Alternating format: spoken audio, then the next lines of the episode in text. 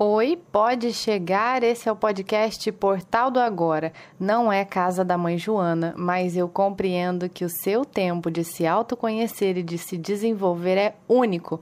Por isso, o Entre e Sai aqui está autorizado. O portal nunca fecha. Muito prazer, meu nome é Ana Soares, estou jornalista, artista e terapeuta integrativa. Te convido a conferir a apresentação completa deste podcast, o propósito dele e saber um pouco mais sobre mim no episódio zero.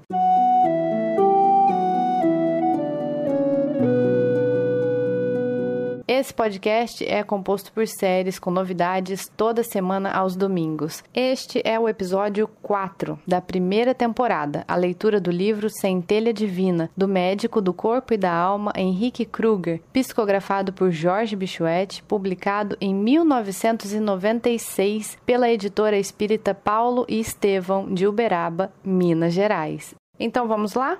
Capítulo 3 Pensamentos Destrutivos.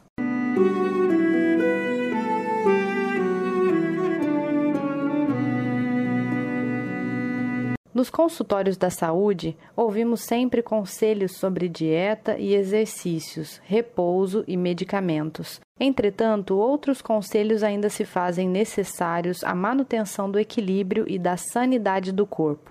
Nossos pensamentos repercutem sobre as células e fluidos do organismo, determinando nosso real estado de saúde. As formas pensamentos de irritação e pessimismo, ódio e ciúme, vaidade e paixão, cólera e orgulho, melancolia e avareza constituem agentes agressivos que, se cotidianamente alimentados, destroem a harmonia do organismo, gerando doenças e favorecendo os serviços da morte. Pensar o mal, Pensar no mal e pensar pelo mal são atitudes tão aniquiladoras quanto a ingestão de soda cáustica ou a ação de uma indomável bactéria. Um pensamento negativo atrai outros pensamentos de igual índole e, pouco a pouco, o organismo se vê dominado pela negatividade e destrutividade de uma legião de imagens deprimentes. Um pensamento positivo atrai outros pensamentos positivos, os quais, sendo elevados, formam um exército de luz renovando a vida, curando doenças e desintegrando as formas pensamento de desequilíbrio e doença. E é por isso que hoje aceitamos de coração que a melhor receita em qualquer moléstia ou dor será sempre o Evangelho de Cristo, que, iluminando os nossos pensamentos, irradica os germes do mal.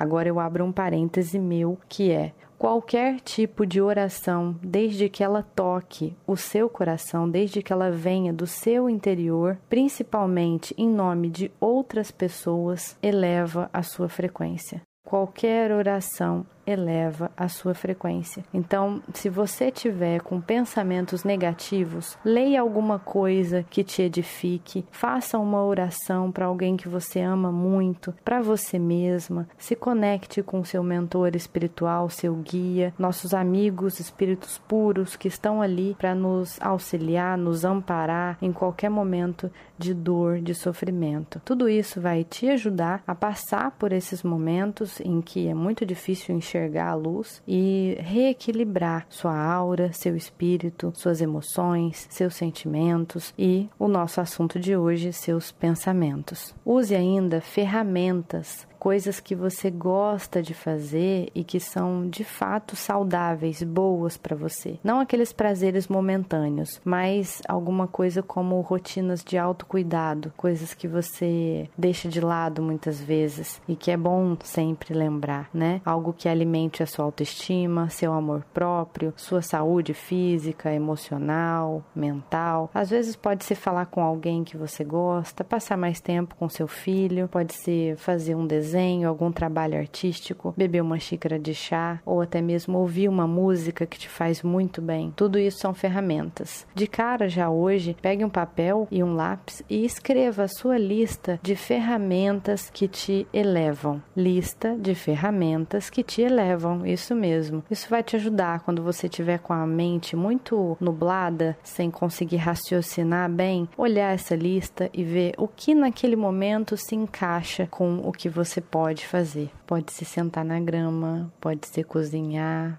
fazer um bolo, fazer uma ligação, enfim.